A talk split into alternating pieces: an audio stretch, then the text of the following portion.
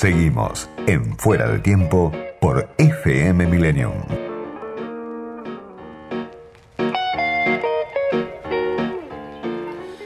Del otro lado de la línea está Emanuel Álvarez Agís, ex viceministro de Economía, director de la consultora PXQ y además un economista muy escuchado, muy consultado, yo diría tanto por la política como por el poder económico, una cualidad que, no muchos tienen. Emanuel, gracias por atenderme, soy Diego Genud. Hola Diego, ¿cómo andás? Bien, bien. Bueno, varias cositas que te quería consultar hace tiempo y arranco por uno de tus últimos informes titulado Maldición va a ser un año hermoso, ¿no? Este, para contrastar un poco con algunas escenas o algunos números. Un informe que dice, bueno, este va a ser el mejor año desde 2011, un, un año que tiene viento de cola. Y cito algo de tu informe, el 2021 es el primer año desde 2008 que combina precios de materias primas y tipo de cambio real por encima del valor promedio de los últimos 20 años, con un salario registrado en dólares, medido a dólar oficial, por debajo de la media de ese mismo periodo, ¿no? Condiciones que hablan de un año excepcional para una economía de, de bajo vuelo. La pregunta es, este año hermoso, ¿para quién va a ser? ¿Va a ser para la economía? ¿Va a ser para el gobierno? ¿Va a ser para las empresas? ¿O va a llegar a la mayor parte de la sociedad? Bueno, hay varias cosas en eso. Primero, si vos te parás en octubre del año pasado y teníamos esta misma entrevista y vos me decías cómo ves las perspectivas para el año que viene, eh, no me hubiese atrevido a usar la palabra hermoso. Lo que pasa es que en el medio hay un gran acierto por parte del gobierno que fue estabilizar la economía después de la crisis de septiembre, octubre, del dólar paralelo casi 200 pesos. Segundo, una mm, muy buena noticia porque el keynesianismo en Estados Unidos es soja 500, digamos, en estas latitudes. Sí. Y tercero, un fondo que evidentemente está decidido a empezar a combatir la crisis del COVID-19 con plata. Digamos, a Argentina de esa plata le van a caer 4.300 millones de dólares, que en este contexto son, son más que bienvenidos. Eh, en ese sentido, es una combinación, digamos, para Argentina que hacía tiempo que, no, que uno no veía. El punto es, guarda que no nos vayamos a engolosinar y nos vayamos a gastar la plata antes que entre, digamos, mm. porque lo que también hay que recordar es que después de la economía que recibe Alberto Fernández, atrás de eso una pandemia, eh, la situación es bastante débil, digamos, la situación de arranque es bastante débil. Entonces Argentina puede tener, paradójicamente, una tasa de crecimiento este año de 8, 9%, digamos, eso es bastante probable que ocurra, Ah, pero aún así, cuando la gente se dé vuelta y diga, che, al final me llenaron la ladera o no me llenaron la ladera, y va a estar a medio llenar. No, no, no va a estar, no va a estar del todo llena porque de vuelta venimos de dos años de caída del producto en 2018 y 2019 y de un año de pandemia que fue una masacre. Entonces, lo que me preocupa de esto es si uno quiere acelerar la velocidad de recuperación, como, como esto nos agarra con un auto todo roto, sin amortiguadores, medio estartalado, si uno lo quiere acelerar mucho, por ahí lo termina, termina de fundir el motor. Sí, ahí, hay dos cosas ¿no? que, que vos marcás y que me parecen interesantes para pensar y para discutir. Una, por un lado, bueno, la escasez estructural de dólares, pese a eso que, que vos marcás, a la soja en 500 dólares o por encima de los 500 dólares, pese al, a los derechos especiales de giro, igual siguen faltando dólares para impulsar el crecimiento, ¿no? Este, ¿Cómo se resuelve esa carencia? Porque claro, eh, si crece la economía, aumentan las importaciones y, vuelve, vuelven a faltar dólares y las exportaciones no alcanzan a compensar ¿no? lo, que, lo que hace falta para darle impulso a las importaciones y al crecimiento. Mira, hay dos cosas parada hoy como está la economía argentina necesita exportar para empezar a hablar 70 mil millones de dólares al año. Eh, y el año pasado exportamos 50 mil. Hmm. por supuesto que eso es el resultado de, de, la pandemia digamos. O sea imagínate que Argentina el año pasado no tuvo un tipo de cambio no tuvo un dólar barato digamos y por eso fue que exportó poco. Básicamente nada el mundo se destruyó como nunca mm, en la historia, todos los países al mismo tiempo, con una pandemia que nadie termina de entender, etcétera. 70 mil millones de dólares no es un número imposible de alcanzar. De hecho, Es lo mismo que exportó Argentina, más o menos entre los años 2012 y 2015, con un dólar que era más barato. Ahora el dólar es más caro, con lo cual las condiciones para llegar ahí eh, las tenés. Sin embargo, me parece que un poco el, el, desafío es que vos sabés que para exportar dólares, paradójicamente, al principio tenés que gastar más dólares, digamos, porque si vos querés comprar fertilizantes para el campo, los tenés que importar. Si querés este, meter más equipos en vaca muerta, los tenés que importar. Si alguien quiere comprar una máquina para empezar a armar este, algún tipo de bien de capital, la tiene que importar. Entonces, para tener más dólares mañana necesitas dólares hoy. Y esos dólares, usualmente, la manera más sana de conseguirlos es que las empresas o que el país lo tomen prestado. Como nosotros nos venimos de dar un viandazo de deuda externa, este, nadie nos quiere prestar un, un, dólar. Entonces hay un poco un problema de huevo y la gallina. No puedo exportar más dólares porque no puedo traer más dólares hoy, pero no puedo traer más dólares hoy porque eh, básicamente Macri este, tomó prestado todos los dólares que había eh, para Argentina por los próximos 10 años, los tomó nada más que, que, que, en dos. Entonces me parece que empezar a recomponer eh, a ese país que tiene que empezar a salir del mundo y le tiene que empezar a decir, che, préstame para aumentar la producción en Vega Muerta, che, préstame para aumentar la producción en el campo, préstame para empezar a sacar litio en el norte, préstame para hacer obras de infraestructura, que como las voy a hacer, después te lo voy a pagar, bueno, entra Argentina a esa discusión muy diezmada producto del desacierto fenomenal, digamos, que tuvo Macri en ese, en ese frente. Sí, ahora del otro lado, digamos, de la pirámide social, porque eso es un poco eh, la dinámica de las empresas y la necesidad estructural de dólares para, para impulsar el crecimiento, también hay otro aspecto que hoy aparece como un límite muy claro, vos lo marcabas en algún informe, ¿no? Eh, eh, la recuperación del salario, que, que, viene de tres años de derrumbe eh, muy, muy profundo. Bueno, hoy lo que decías hace un rato, va a ser, si, si se logra, va a ser muy tenue. ¿No? Y eso es un techo para la recuperación, además de que, bueno, por supuesto es un límite eh, muy fuerte para la vida cotidiana de, millones de personas que no llegan a fin de mes o que viven con lo justo y que vienen de perder. Además, vos decís, ese es un límite muy fuerte para el crecimiento en el 2021. Muy fuerte y me parece que además acá hay una cosa un poco desagradable de, esto que te decía yo de tener el auto todo roto y entonces no poder acelerarlo, que es, mira, eh, viste que muchas veces te dice, bueno, esta, esta especie de, de, puja entre, entre los salarios y las ganancias nos termina llevando, viste, a, tasas de inflación muy altas, a esta especie de estancamiento y posterior caída en el poder adquisitivo del salario, porque obviamente como vos negocias salarios dos veces al año, pero los precios se mueven todos los días, eh, el que termina perdiendo en esa en esa pelea es, siempre el laburante. Eh, si vos si vos te fijas, por ejemplo, ¿cuándo empezó este lío en, en Argentina, digamos? ¿Cuándo empezó este, este estancamiento y posterior recesión? Básicamente arrancan los problemas en 2012. Entonces, eh, ahí es donde uno decía, che, por ahí es el momento de tratar de ir a un acuerdo, un acuerdo nacional, no un acuerdo de eso de nos sentamos en una mesa y nos ponemos todos de acuerdo, un acuerdo de que o empezamos a rumbear para un lado más o menos razonable o esta economía puede eh, terminar como terminó. Eh, y, yo me, ponía a pensarlo otra vez, bueno, imagínate el, sueño, digamos, de, del del acuerdo nacional. Imagínate la, la Moncloa Argentina. ¿Qué fue la Moncloa Argentina? Además de un montón de aspectos políticos bastante horripilantes, este, referidos a la, dictadura española, pero ¿qué fue en términos económicos? En términos económicos fue, pongámonos de acuerdo, que en los próximos 10 años el poder adquisitivo del salario va a aumentar medio punto porcentual por año. Medio punto porcentual es la mitad de 1%. O sea, que vos puedas comprar por año 1% más de bienes y servicios con el sueldo que tenés hoy. Así 10 años seguidos. Entonces vos decís, si yo me siento en Argentina en una mesa y le propongo eso, este, me sacan adentro un cajón. Ahora, sí, y más después de estos años me parece, ¿no? claro, pero mirá qué paradójico. Si Argentina en 2012 hubiese hecho eso, hoy teníamos un poder adquisitivo del salario mucho más alto que el que al final tenemos. Porque no hubiera habido devaluación, decís.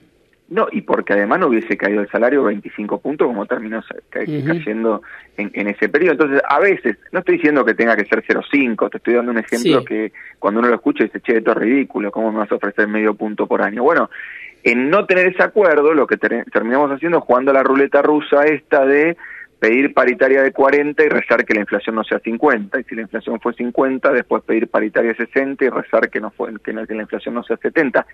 Y viene saliendo mal. Entonces me parece que o probamos con una alternativa distinta o va a seguir saliendo mal. Ahora, Guzmán en ese punto, ¿cómo lo ves? Porque él es muy cuidadoso, ¿no? En cuanto a la recuperación del salario. Dice, bueno, le van a ganar los sueldos a la inflación, pero estamos hablando también de, medio punto, me parece que estamos hablando, aunque nadie dice la cifra desde el gobierno. ¿Lo ves ahí que está bien en ser cuidadoso? ¿Se pasa de, de cuidadoso de ortodoxo en ese punto? Yo creo que hay conciencia de las restricciones que, que, que impiden que la recuperación del salario sea más rápida pero también dentro del propio gobierno hay mucha conciencia y mucha sensibilidad de que la gente viene más o menos los tumbos desde el 2012 y barranca abajo desde 2018.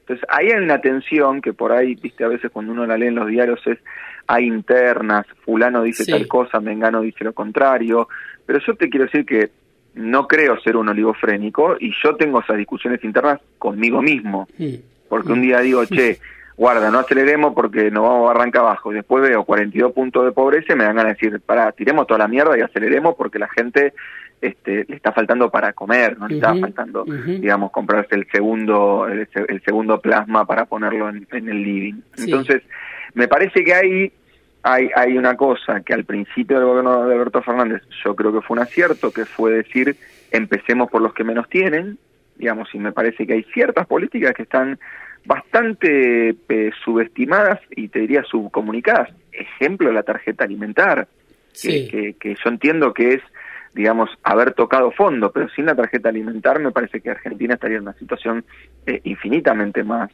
más complicada. Ahora, después cuando veo cosas como bajarle el impuesto a las ganancias a las personas que ganan este, más de 150 mil, hasta 150 mil pesos, digo, bueno, esos justo no son los que menos tienen. No quiere decir que un mm. laburante que cobra 150 lucas tenga una cuenta en un paraíso fiscal y haya que comprar, cobrarle impuesto a la riqueza. Pero lo que digo es, en esta Argentina, donde basta que vos camines dos cuadras por Palermo, Hollywood, no por la matanza, para que te des cuenta que la cosa está, está complicada, me parece que eso de empezar por los que menos tienen, nos los tenemos que tomar súper eh, en serio y los que tenemos el privilegio de estar dentro del 10% de las personas que más gana en la Argentina, eso es una persona hoy que gana 150 mil pesos, aunque parezca triste. Me parece que eso tenemos que esperar un rato largo, digamos, para, para ver alguna mejora.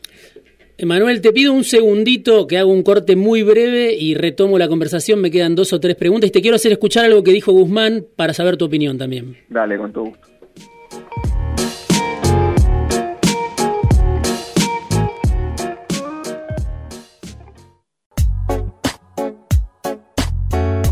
Editorial, análisis, conversaciones, entrevistas, fuera de tiempo.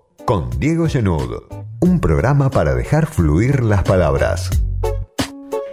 Martín Guzmán, que es una rara avis en el, firmamento de, la economía argentina, de la política argentina, bueno, está dando obviamente una discusión dentro del gobierno, dentro del peronismo de Cristina, como me gusta llamarlo a mí, y dijo esta semana algo en una conversación con Ernesto Tenema y María O'Donnell que me parece que es clave para lo que viene. Eh, lo, escuchamos un segundo y le preguntamos después a Emanuel Álvarez Ají sobre eso.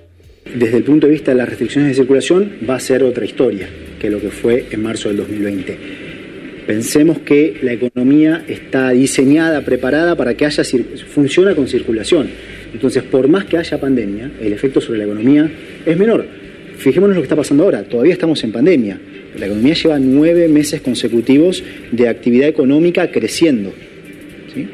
Lleva una mejora en la gran mayoría de los indicadores. Hay sectores que, por supuesto, están sufriendo los efectos de la pandemia, pero hay sectores que se han estado recuperando muy fuerte. De hecho, hemos revisado hacia el alta los pronósticos de crecimiento para el año 2020. ¿7%? Sí, era 5,5% eh, la proyección en septiembre del 2020 y hoy es de 7%, que también es un pronóstico prudente, porque conviene ser prudentes. Pero la realidad es que la pandemia está, la pandemia golpea, golpea a todo el mundo, pero que las políticas que se adoptaron en el 2020 permitieron que estemos en una situación mejor que muchos otros países de la región.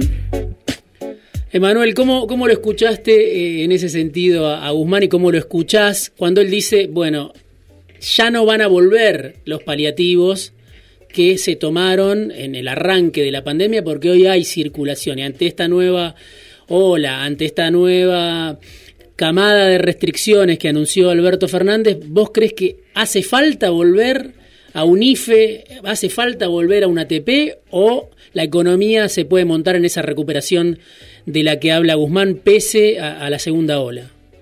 Mira, los números crudos lo que muestran es que hoy por hoy la actividad económica está prácticamente al mismo nivel que antes de que empezara la pandemia. Esto es mal de mucho consuelo de, tontos, ¿no? Porque la verdad que antes de que empezara la pandemia no es que la economía argentina estaba pasando un momento increíble, pero hoy estamos a niveles de, de pre-pandemia con 20.000 casos por día. Sí. O sea que estrictamente hablando, es cierto, Argentina ha aprendido a, lograr que la producción y el consumo eh, convivan no de la mejor manera con el virus. Digamos, si el costo hoy ya no lo, no lo pagamos en, en actividad económica, como lo pagamos en abril, en mayo o en junio del año pasado, lo pagamos en términos de que hay 200 argentinos y argentinas que se mueren por día. Sí. Eh, ¿No es un sálvese quien pueda? Bueno, yo no me pongo, no me puedo poner a, te imaginas que eh, eh, tengo colegas que lo podrían hacer, pero yo no me voy a poner a ponerle un precio a la vida y decir si es mejor volver a la cuarentena o, o, este, o aceptar 200 muertos por, por día. Lo que sí creo es que, de vuelta, te dejaron un auto chocado. Entonces, la verdad que pedirle a esta economía que se dé los lujos que se da, por ejemplo, Estados Unidos, donde un mozo en Estados Unidos cobra 800 dólares y cuando Trump lo mandó a la casa, el mozo pasó a recibir cheques de 1.200 dólares. O sea, fue mejor para, para el mozo de Manhattan no trabajar que trabajar. El mozo de Puerto Madero en febrero se llevaba a la casa 30 mil pesos y Argentina le pudo mandar un cheque de 5 mil pesos por mes. Porque te acordás que el IFE de 10 mil, pero se cobraba una vez cada 60 días. Entonces, eh, a ver, me parece que cuando arrancó el COVID hubo mucho mucho teórico deseoso de decir esto es el fin del capitalismo. Eh, para mí es exactamente al revés. Esto es mm. una exacerbación del capitalismo, donde si tenés plata, tenés vacunas, seguís teniendo más plata y te puedes quedar en tu casa mirando el techo o consumiendo por Amazon. Y si no tenés plata, tenés que salir y arriesgarte a literalmente morirte. Eh, es la que toca. Lo que sí creo es que si en algún momento la situación se desborda, lamentablemente el gobierno va a tener que hacer lo que hay que hacer, que es de vuelta empezar a tratar de dar paliativos económicos eh, para que la gente se quede en su casa. Sí, volver al IFE o, algún, o alguna nueva herramienta que tenga que ver con transferencia de ingresos para... Sí, yo lo que no veo, Diego, para serte muy sincero, es que sean cuantos sean los casos, yo no veo que nos vaya a pasar lo mismo que en mayo, que donde Argentina produjo, por ejemplo, cero autos. Hmm. para darte un ejemplo. Sí, sí, eso no para, eso no para. Claro, que fue, entonces me parece que hoy es, es medio paradójico, pero nos hemos aprendido a cuidar en la producción, pero no nos estamos sabiendo cuidar en el consumo. Y eso es un problema porque justamente los momentos de consumo son un momento de relax. O sea, a mí la verdad, yo te, te soy sincero, este último año creo que fui a comer con toda la furia dos, tres veces afuera es una experiencia muy agradable si vos tenés cierta conciencia de, del virus, digamos. Entonces me parece que es medio incompatible salir a relajarte, que eso es consumir al final del día, eh, con salir a cuidarte. Y creo que eso no lo podemos estar no lo podemos compatibilizar y ningún país del mundo lo puede compatibilizar. Lo que pasa es que si a vos te, van, te dan 1.200 dólares por mes, bueno, te quedas en tu casa, pedís por Mercado Libre, te, te pones Netflix, te pones el de Disney, qué sé yo, es distinto me parece que Argentina, como no se puede dar ese lujo, las decisiones que enfrentar son las de un país de ingreso medio que hace tres años que está en recesión. Vuelvo a lo que mencionabas, ¿no? De, los índices de pobreza. Cuando ves los índices de pobreza que se conocieron la semana pasada, hace 10 días, uno dice, bueno, es como un sacudón, después vuelve a la normalidad donde esos índices este, o se barren bajo la alfombra, o nos olvidamos, o tenemos otras preocupaciones, lo que estamos al margen de, de esa estadística, ¿no? pero justamente 42%, 19 millones de personas bajo la línea de pobreza y uno de tus informes que se llamaba Pobreza 2.0, ¿no? No que se logró la pobreza cero, sino que nos va este, mal, que está, estamos aplazados este, en los últimos años en este tema, también sirve para tomar dimensión, me parece, de la situación en la que estamos, porque vos decís, hay tres factores que se conjugan para mal. Caída generalizada del empleo, sobre todo en el, en el segmento formal, el salario que cae en términos reales, lo que charlábamos hace un rato, y además hubo un ajuste en las políticas de ingreso a partir de 2018-2019. El macrismo en los dos últimos años redujo 3,7 y 6,9, dice el informe de, de, tu consultora, ¿no? Eh, o sea que no solo hay pobreza, sino que se destina menos, se destinaba por lo menos menos hasta que llegó la pandemia. Mira, lo que pasa es que Argentina, yo creo que, en esto ha sido, ha, reconocido tres etapas, digamos, en los intentos de reducir la pobreza. Eh, una, una, primera etapa es el, meneni, el menemismo y la famosa teoría del derrame, ya sabes cómo terminó eso. Mm. Digamos, la segunda etapa es claramente una etapa muy buena donde Argentina reduce la pobreza a la mitad después de la crisis de 2001, que es lo que va entre 2003 y 2011. Ahí claramente una baja muy drástica de la pobreza. Después se intenta lograr con políticas sociales lo que no lo que no se estaba logrando con crecimiento y eso te da un estancamiento, digamos, que es la etapa entre 2011 y 2015. Y después en la de Macri aparece una una digamos reconfiguración de la teoría del derrame que es muy particular porque además lo que pasaba es que cada vez derramaban menos. Entonces yo en los 90 creo que había mucho para derramar, lo que pasa que todo el mundo se, se, se, las arreglaba para, viste, para atajar y que no caiga. Pero en la etapa de Macri directamente no hay que derramar. Entonces vos ves una economía que se cae y un gobierno que en ese contexto ajusta el gasto en políticas sociales, ajusta el gasto en salud, ajusta el gasto en educación. Me parece que, que ese fracaso estrepitoso que tuvo eh, Cambiemos con la irresponsabilidad de decir voy a bajar la inflación en un año, voy a llegar a pobreza a ser un 4, no nos tiene que llevar a pensar que, que nosotros estamos en una especie de país de Alicia, de Alicia en el país de la maravilla, donde simplemente vamos a agarrar la torta que tenemos hoy, la vamos a repartir en partes iguales y vamos a ser todos felices. La torta de hoy no alcanza para nada.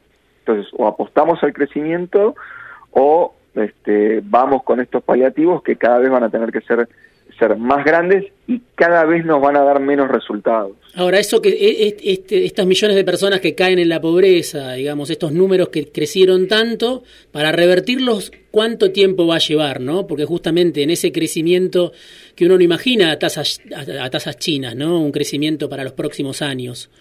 ¿Cuánto tiempo puede llevar reducir la pobreza a lo que, no sé, Mira, a lo que estaba en, en 2015? Te voy a decir algo que es muy, que es muy antipático, sí. pero, pero que me parece que hay que empezar a tomarlo en serio. Hay algo, eh, me parece en Argentina, que es un problema del cual, en el cual me incluyo, que es que los políticos no, no caen de un plato volador este, proveniente de Marte, salen de acá adentro, salen de nuestra sociedad. Lo único que no importamos en Argentina son políticos.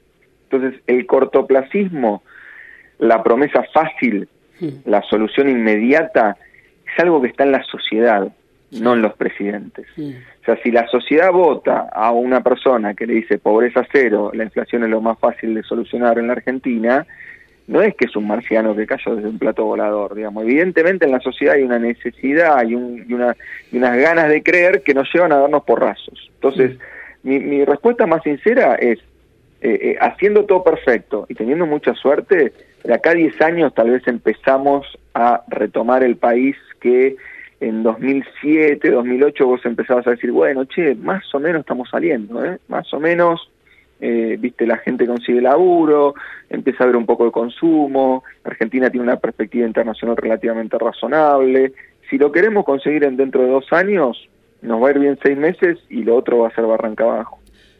Una de las últimas que te hago, el Fondo Monetario, ¿no? Actor central, desde que Macri pidió el préstamo que pidió, ahora que va, bueno, a colaborar con los derechos especiales de giro, pero hay que discutir la deuda que tenemos con, con el Fondo Monetario. ¿Cómo ves vos la discusión dentro del gobierno? Lo que plantea Cristina, por un lado, de, de decir, bueno, queremos este, una discusión, un pago a 20 años, queremos que el, que el fondo se haga responsable. Lo que plantea Guzmán, por el otro y las elecciones en ese contexto, ¿no? Porque eh, pareciera ser que hay dos caminos, un camino de, de, ajustar en el año electoral para cumplir con el fondo, pareciera, este, o para negociar con el fondo, Y el otro camino de Cristina, que pareciera esquemáticamente estoy planteando, dice, bueno, tenemos que ganar las elecciones como sea. ¿Cómo ves esa discusión entre el fondo, Cristina y Guzmán, por decirlo de alguna manera?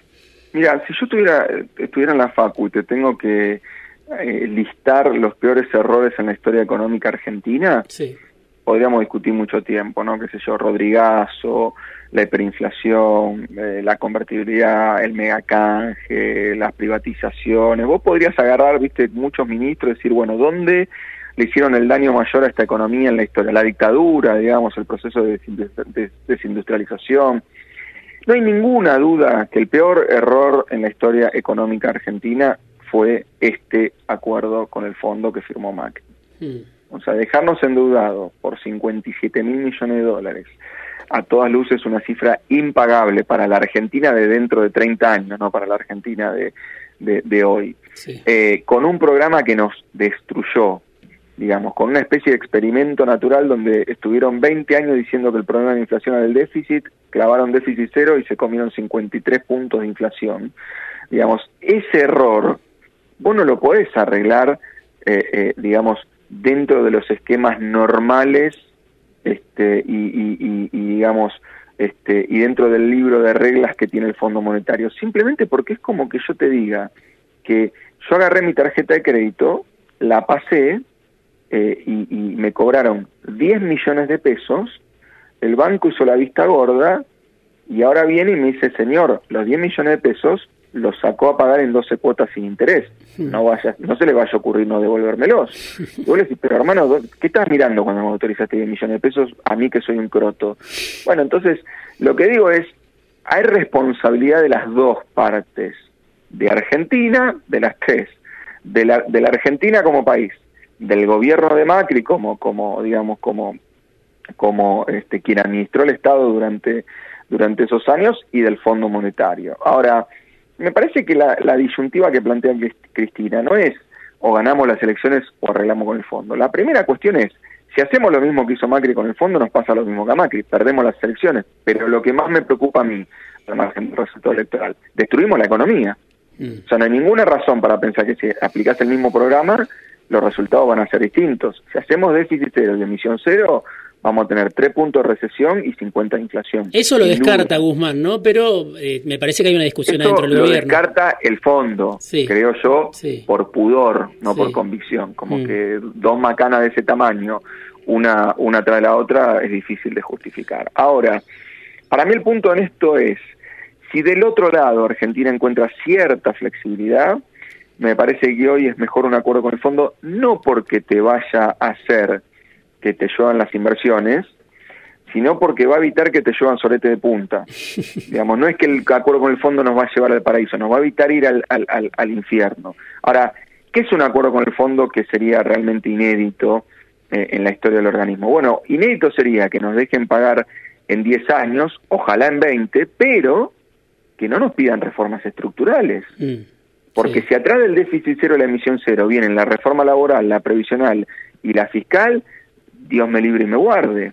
Sí. Me parece que en ese sentido, pensar en un acuerdo a 10 años, renovable por otros 10, por ejemplo, eh, puede ser una manera que el fondo eh, arregle mínimamente eh, la macana que se Y vos decís, es mejor hacerlo Argentina. este año, en este año donde aparentemente va a ser el mejor año de Alberto Fernández, eh, por lo menos de su mandato, o, mucho mejor que el, el año pasado, pero vos decís, es mejor hacerlo ahora, al acuerdo con el fondo, que estamos más o menos, no estamos tan mal como estuvimos el año pasado, que hacerlo Digo, más adelante. Déjame volver a tal vez una Sí. metáfora poco feliz, pero Sí.